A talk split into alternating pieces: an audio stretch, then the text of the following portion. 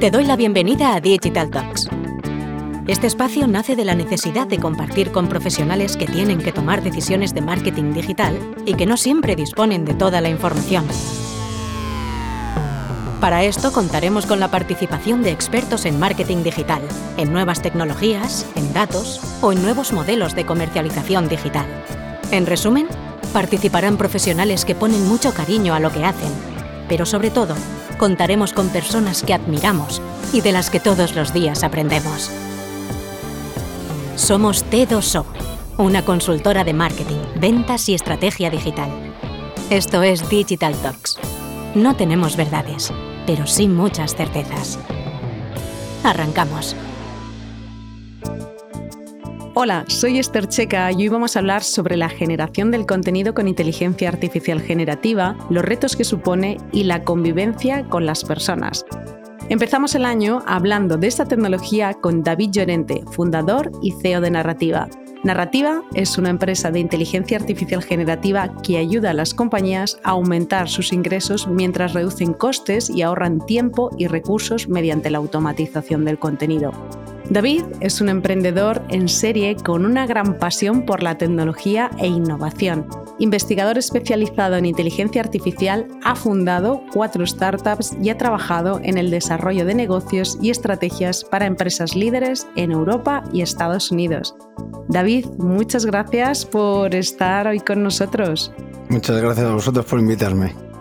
Pues eh, el año pasado, con el equipo de monoceros, Nieves y Carlos, ya hablamos de qué era la inteligencia artificial generativa y cómo se podía utilizar en las estrategias conversacionales, en concreto en el desarrollo de las voces sintéticas. Y me gustaría, David, arrancar el 2024 con una intro sencilla sobre cómo funciona la inteligencia artificial generativa, sobre todo para refrescar, y cómo la podemos aplicar a la automatización del contenido. Vale, bien. Bueno, pues empezaré una definición muy sencilla de lo que es la inteligencia artificial, por lo menos para mí, ¿eh?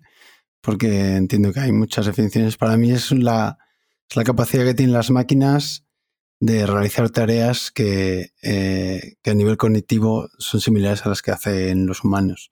Pues desde hablar, entender textos, escribir, ¿no? Y eh, reconocer imágenes y demás.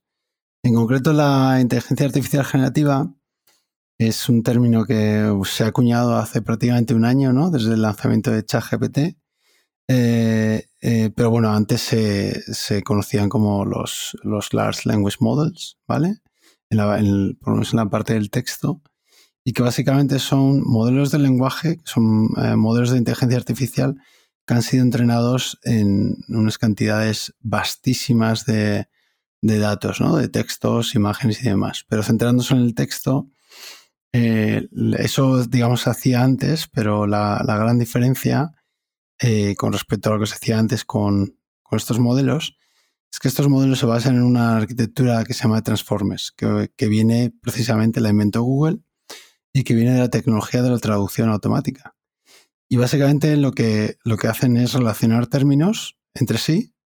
Eh, cada término, imaginaros un término que puede ser un coche, está relacionado a su vez con con millones o billones de otros términos, ¿no? Eh, desde colores hasta partes del coche, hasta carretera, ¿no? Y demás. Eh, imaginaos esto en multilenguaje, en multidioma, ¿no? Muchísimos idiomas. Entonces, la relación entre ellos, eh, digamos, está, están relacionados con un vector. Básicamente, lo que mide es la distancia, lo que se mide es la distancia entre los puntos del vector, ¿no? Entre el término coche y el término carretera, o el término coche y el término avión. Cuanto más cercanos estén los puntos, el vector sea más corto, más relacionados están. ¿Con eso qué, se consigue? Se consigue darle un contexto grandísimo a los, a los, uh, a los eh, conceptos, digamos, ¿no?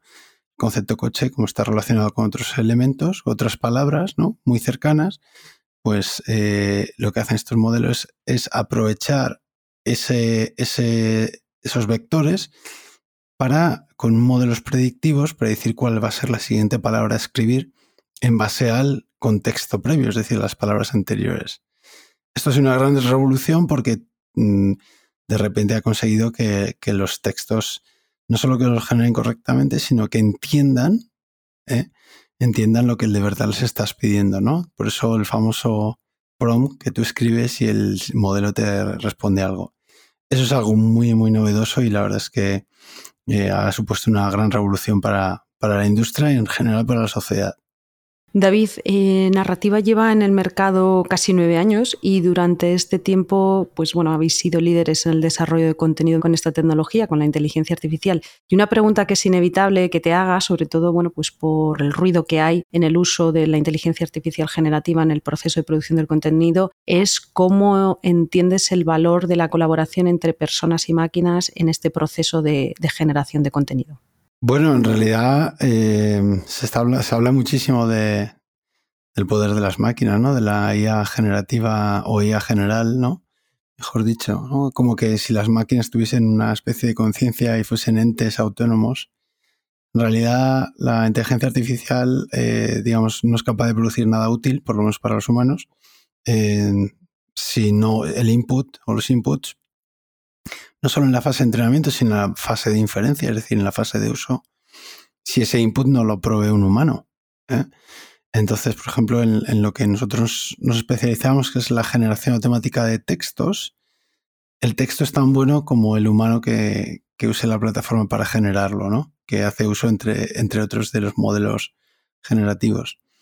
Es decir, eh, cuanto mejor sea un periodista, un marketingiano o un medical writer, mejor será el, texto a generar. Entonces nosotros vemos la inteligencia artificial como una especie de, de mm, eh, augmented human, ¿no? Como un, humano en el que sus capacidades han aumentado muchísimas, ¿no? Entonces, por lo tanto, nuestra visión es que la inteligencia artificial es tan buena como es el humano que la usa. Entonces no hay, no hay uno u otro, sino hay una dupla que es la que hace que, que se consigan cosas tan increíbles como las que están consiguiendo últimamente. Totalmente, totalmente de acuerdo. Otra pregunta que se me plantea es eh, cómo la automatización del contenido está planteando determinadas preocupaciones a nivel social, sobre todo desde la capa más de la autenticidad y de la creatividad. ¿Cómo aborda eh, una empresa como Narrativa estos desafíos para garantizar que el contenido que se genera con inteligencia artificial sea relevante y sea valioso? Bueno, en, general yo creo que lo que hay es una especie de, eh, pánico, ¿no? Por algunos sectores, mucho miedo, ¿no? Al, a, de repente abrir una página web, teclear un par de cosas y que te saque un texto que quizá lo escriba mejor que tú, ¿no? por lo menos mejor que yo seguro, que no soy periodista ni, ni, ni, suelo escribir, ¿no? Em, entonces yo creo que eso es, vivimos en un contexto un poco de, miedo, ¿no? no hay más que pensar en la, Europa se ha lanzado a regular eh, algo que en realidad ni, comprendemos aún, ¿no? El alcance. Y yo creo que es sobre todo por el miedo, más que por las oportunidades, ¿no? Eh, la IA generativa es súper buena a la hora de em, replicar o, digamos, ayudarnos a ser más creativos, ¿eh? pero en sí no es creativa. O sea, una inteligencia artificial no, no va a decidir de repente ser creativo si tú no se lo indicas. Eh, y la autenticidad. En realidad, los modelos generativos eh, son muy buenos en todo, excepto en escribir fielmente a la verdad, ¿no? Porque no están diseñados para ello. Recordad lo que os he comentado de, la distancia vectorial, ¿no?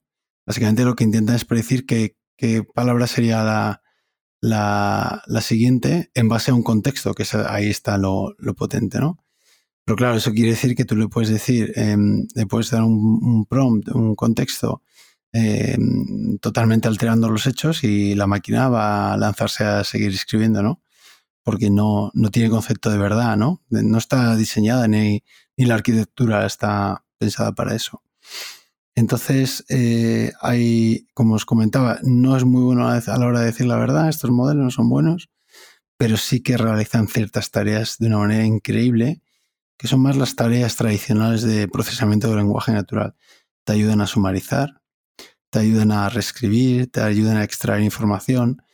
Entonces, al final, por lo menos en nuestro caso, usamos una serie de tecnologías y, digamos, una especie de workflow, un workflow de, automatización que nos ayuda a que, entre otras cosas, usando modelos de lenguaje eh, tipo GPT, llamados eh, Mistral, los que sean, ¿no? Hay diversos, eh, puedan generar textos eh, fieles a la realidad, a eh, pensar que hacemos cosas como, aparte de generación de noticias y texto de marketing, hacemos también documentación para reguladores farmacéuticos, para bancos, aseguradoras y demás. Entonces, bueno, pues digamos que los modelos de lenguaje de este tipo se tienen que usar para ciertas tareas concretas, pero en ningún caso para, para escribir un texto que, tú aspires a que, a que diga la verdad. Quizá a lo mejor un texto creativo que, que, le pidas que te dé ideas para ciertas cosas, pues a lo mejor sí tiene cierto sentido, pero no para escribir un, un texto fiel a la realidad. David, en vuestra experiencia, en tu experiencia después de estos años, ¿qué sectores ves que se están beneficiando más de la automatización del contenido impulsado por esta tecnología? Sobre todo, ¿por qué? Bueno, hay, haría dos distinciones. Uno es el contenido, no automatización en sí, sino el assistant, ¿no? El, el asistente de escritura, que ahí tienes un mundo increíble. Aparte del propio ChatGPT, pues tienes los Jasper AI, Copy AI y lo que sea AI, ¿no? Porque ahora salen un montón de... que básicamente son aplicaciones que usan modelos del lenguaje em, y que, bueno, que están muy bien hechos, muy pensados para marketing, sobre todo para freelancers o empresas pequeñas, ¿no? Y básicamente funcionan el propio writer, ¿no? que es un poco más avanzado, funcionan para como asistentes a la escritura. Eso, digamos, es el, primer gran mercado que se ha atacado y sí que está sufriendo un poco porque, bueno, ha habido mucho buzz around, ¿no? Eh, todo esto, pero, pero sí que sí que ha sido. Y luego yo creo que el que es más interesante, el que va a perdurar eh, el más defendible del punto de vista de los negocios, de un negocio, es el de la escritura de, de, informes, de reportes, cuestiones, eh, sobre todo para industrias muy reguladas, por ejemplo, eh, preparación de licitaciones, eh, informes sobre, no sé, pues análisis de, una, de redes y, y, generación de un informe de riesgos, en fin, cuestiones para compliance. Ahí hay un potencial increíble a nivel enterprise que yo creo que, que va a marcar la diferencia. Tener, pensar que es un gran coste el generar esos informes, pero sobre todo es un gran riesgo. ¿eh? Eh, mucho más que el que te equivoques en un copy de marketing que haces 200 para Google, para Google ¿no? Eh, entonces, bueno, yo ahí es donde lo veo, por lo menos quizás esté un poco sesgado, porque es lo que, en lo que trabajamos, pero es donde yo veo un potencial brutal en el futuro. En relación con esta última pregunta, me gustaría ver eh, sobre los proyectos que trabajáis en términos de eficiencia y también en términos de ahorro de costes, que parece que es parte de la conversación también importante del uso de esta tecnología. ¿Cómo impacta esta automatización del contenido en, operaciones con empresas que utilizan estos servicios? Yo, creo que hay tres, tres, cuestiones. Una es el ahorro de costes, está clarísimo. Cuando haces algo con menos gente y más rápido, hay un impacto directo en los costes, ¿no? El segundo es el, bueno, un poco lo he dicho antes, la, el ahorro de tiempos, que es importante, que se puede aprovechar para hacer más, ¿no? A lo mejor en vez de hacer cinco copies de marketing haces 20 o 200, eh, pero en industrias reguladas, pues por ejemplo, eh, si, hay, si hay que entregar un informe eh, para que tengas la aprobación del regulador, pues si en vez de seis meses tardas un mes, pues son cinco meses de, de, market, ¿no? Que puedes, que puedes ir al mercado y, es un coste de oportunidad. Eso es muy importante. El tercero es la precisión. Eh, sobre todo cuando hablamos de, de, lo que es el data to text, transformar datos a textos, eh, las máquinas son mucho más precisas que los humanos. Eh, y ahí esas son las tres consideraciones principales donde la full automation, ¿no? La automatización a escala, ¿no? De, de, información o de informes, ¿no? Pues eh, donde, donde más, digamos, son los tres eh, eh, a nivel operacional lo más, lo más importante. Pensar que a lo mejor estamos ahorrando un 80% de tiempo en la generación de informes, ¿no? Y un 60% de costes, ¿no? Porque luego esto es importante. Luego toda esa información tiene que ser revisada ¿no? por un humano, sobre todo cuando hablamos de temas de, compliance, eh, pero no tiene por qué ser generada por el humano. Entonces yo creo que la, esto va por ahí, ¿no? El, humano va a ser más el, el, que va a guiar a la máquina el que va a revisar, pero va a ser menos el que esté ahí eh, tecleando y generando la información, o por lo menos lo vemos así nosotros en algunas industrias.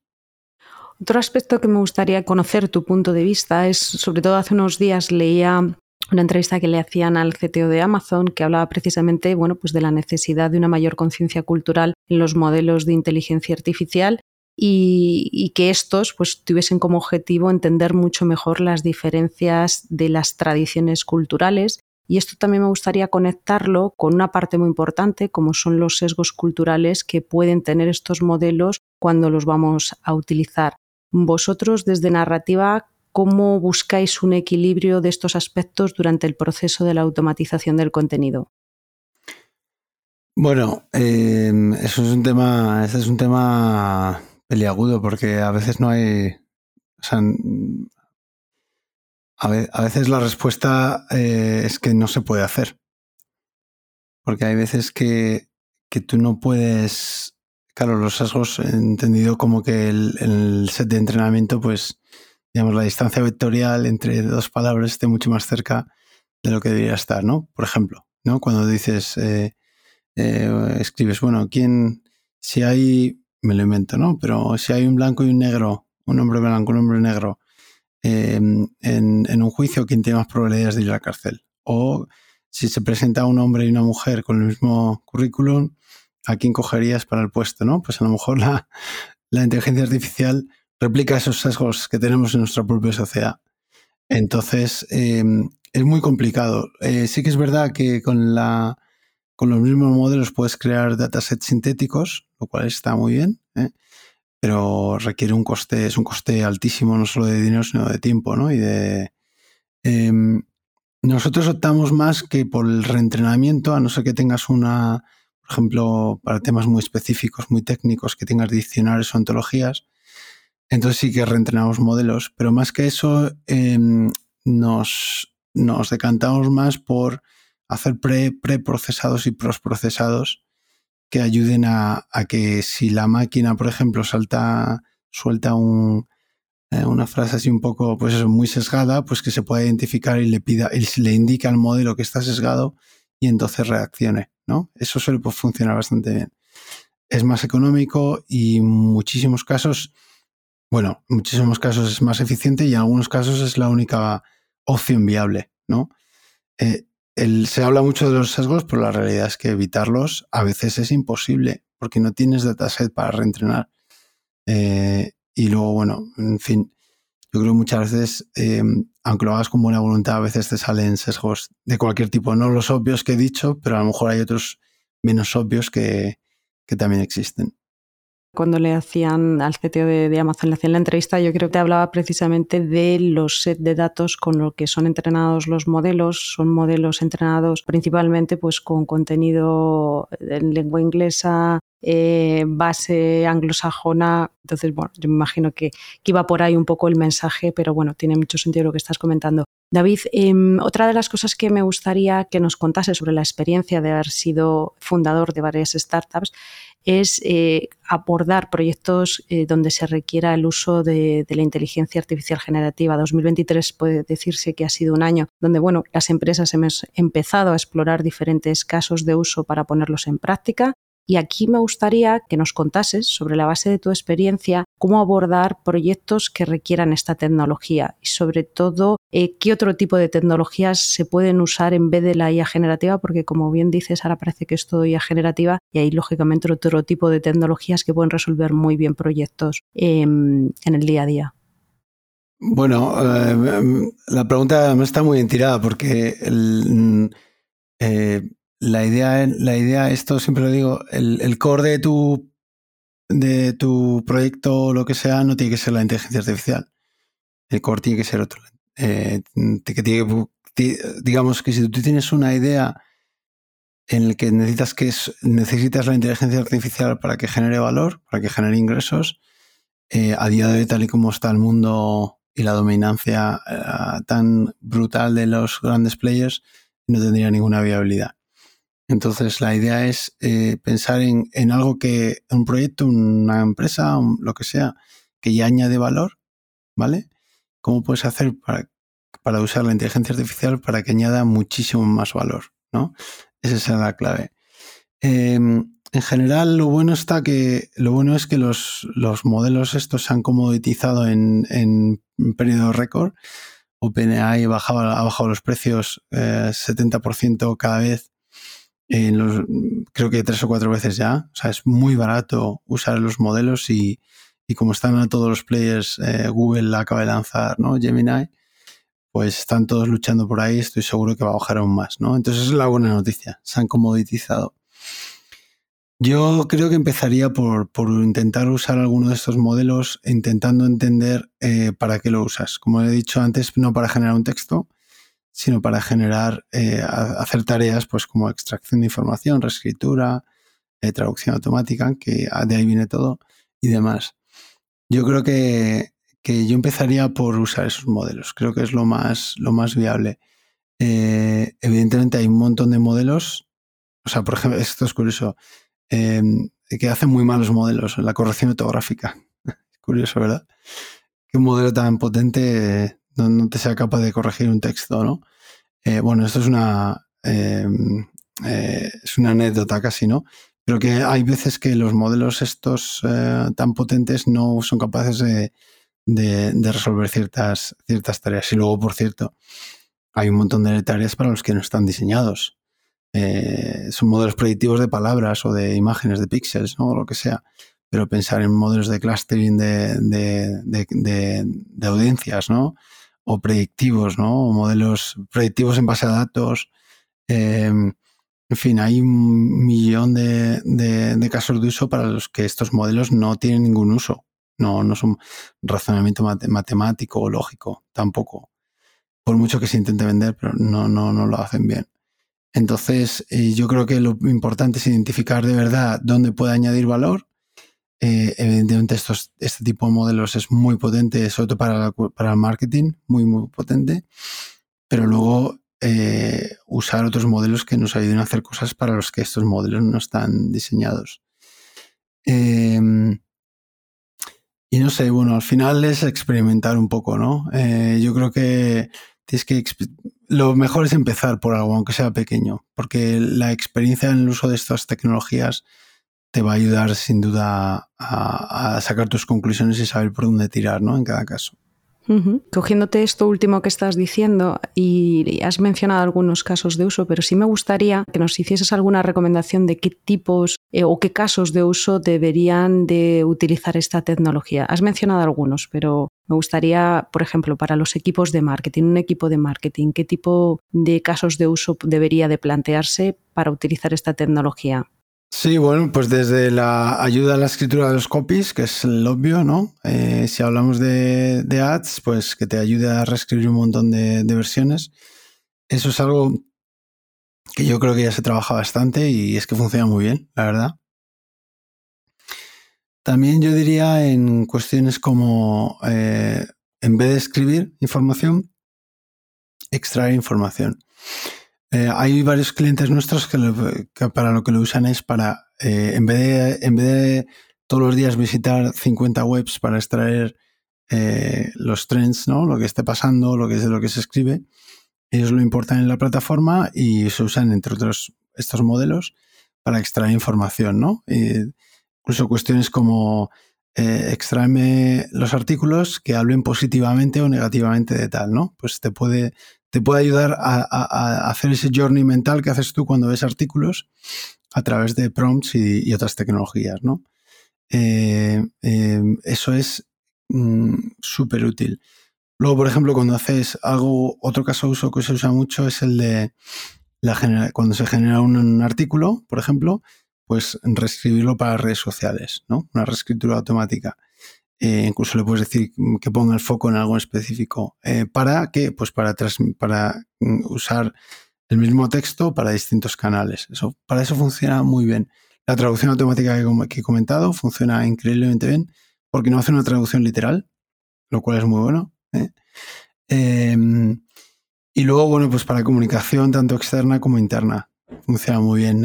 generar un chatbot usando el, manual, generar un chatbot usando el, eh, los términos y condiciones, todo esto funciona, la verdad es que súper, súper bien.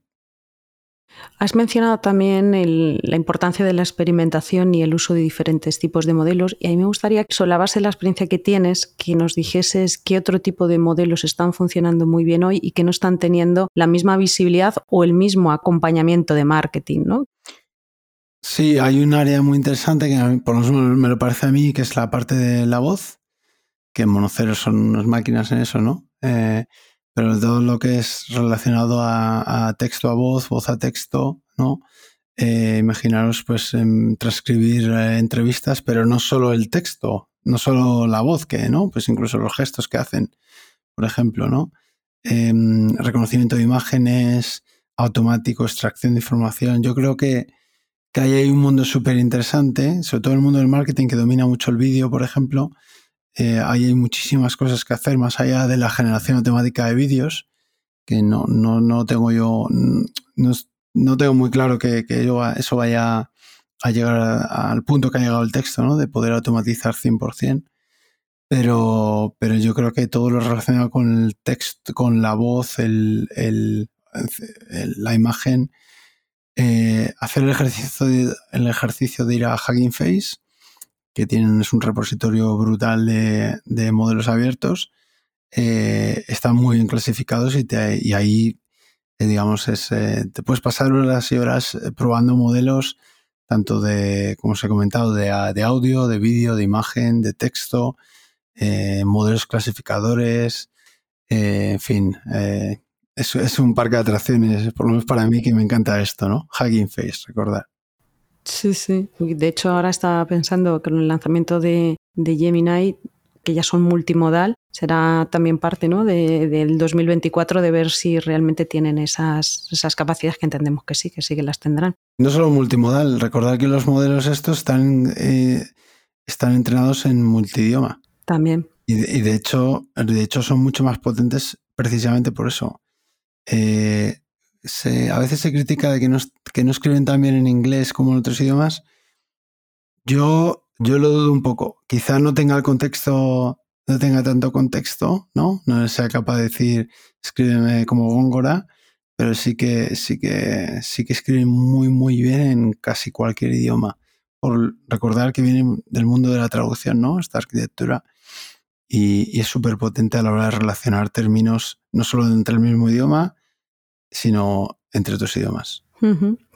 David, para, ir cerrando, me gustaría que nos dieses también tu punto de vista sobre la evolución y el uso que tendremos bueno, pues de la IA generativa en el 2024. Eh, Garner todos los años pinta su hype cycle de tecnologías. Lógicamente, el 2023 eh, esta tecnología estaba en la parte más alta y, en este viaje también hay cuestiones que se están ya planteando que empiezan a tener un poco más de madurez y que se va, bueno, pues empezar a tener una mayor conciencia para tener pues una inteligencia artificial generativa con menos riesgos o con una gestión de riesgos de una forma diferente, con un mayor nivel de privacidad, se habla de aspectos como la sostenibilidad o incluso, bueno, pues se mencionan aspectos como una mayor democratización de esta tecnología. Pero me gustaría que me dieses tu punto de vista de, del 2024, ¿qué esperamos?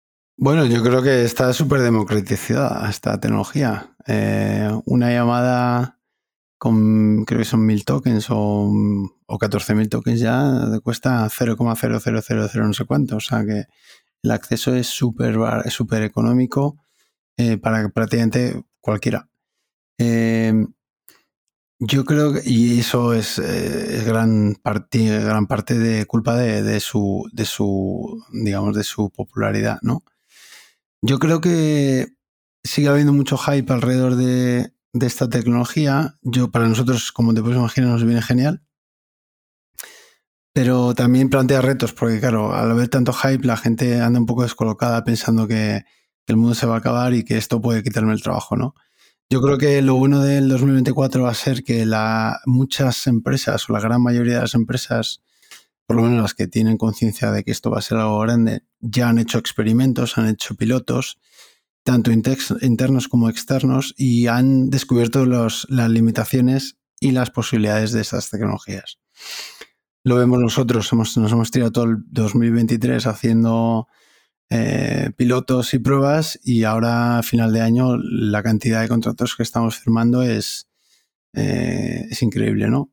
¿Qué eso qué quiere decir? Que ya se están, ya, ya han bajado al suelo y ya saben para lo que lo van a usar, ¿no? Entonces eso se, va a transmitir en creación de valor a escala, ¿eh? que yo creo que es súper, súper interesante. Ya os digo, no solo para nosotros, que es obvio, pero para las empresas, eh, con objetivos alcanzables y, medibles y, y, que van a generar mucho impacto, ¿no? O sea, que el hype se va a dejar un poco atrás y se va a pasar a, a hacer cosas más reales y que tengan más impacto, ¿no? Más allá del, del, es que te escriba el cuento para el niño, ¿no? Oye, David, muchísimas gracias por, por tu tiempo. La verdad que es súper interesante todo lo que nos has contado. Me ha gustado muchísimo el mensaje que lanzas de, del valor de estas herramientas y el output que, que, se obtienen de ellas depende también de la calidad de la persona que las esté utilizando. Yo creo que esa es, es, es clave, ¿no? Es el equilibrio y la conexión de esta parte del ser humano con, con el uso que tiene que hacer de las herramientas para sacarle el mejor partido. Así que muchísimas gracias por, por tu tiempo y por tu conocimiento. Gracias a vosotros, ha sido un auténtico placer. Nos volvemos a escuchar en unas semanas. Mientras tanto, puedes leernos en las redes sociales de t2o.com. Estamos en LinkedIn, Twitter y Facebook. Y si quieres volver a escuchar este podcast, lo podrás encontrar en nuestro canal Digital Talks, en Spotify, Evox, Google Podcast y Apple Podcast.